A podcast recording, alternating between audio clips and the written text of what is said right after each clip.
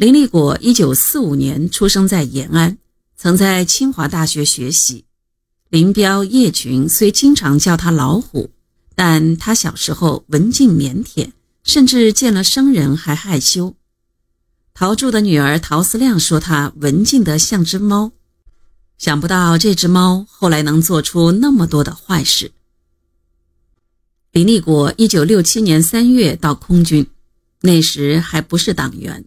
却被安排在空军司令部党委办公室任秘书。四个月后，吴法宪亲自做介绍人，把林立果发展入党。林彪还感到不满足。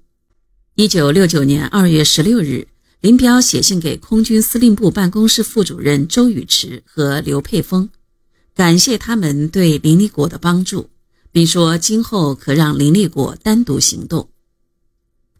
果然不久。一九六九年十月十七日，也就是林彪发布紧急指示的同一天，空军司令员吴法宪根据林彪的指令，任命林立果为空军司令部办公室副主任兼作战部副部长。第二天，吴法宪宣布，空军的一切都要向立果同志汇报，都可以由立果同志调动指挥。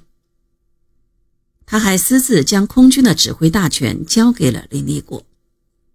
那时，空军背地中流传着一个顺口溜：“一年兵，两年党，三年副部长，四年太上皇。”林立果死后，后面又加了一句：“五年见阎王。”林立果果然是将门出虎子，他专门为政变需要。组织成立了一个忠于林彪的私家武装联合舰队，还策划制定了政变纲领。林立国青云直上，凭借他老子和他的地位与权势，很快便在空军中纠集空军司令部办公室副主任周宇驰、空军司令部副参谋长王飞、空军司令部办公室处长刘佩峰等一伙死党，组成一支为林彪效劳的别动队。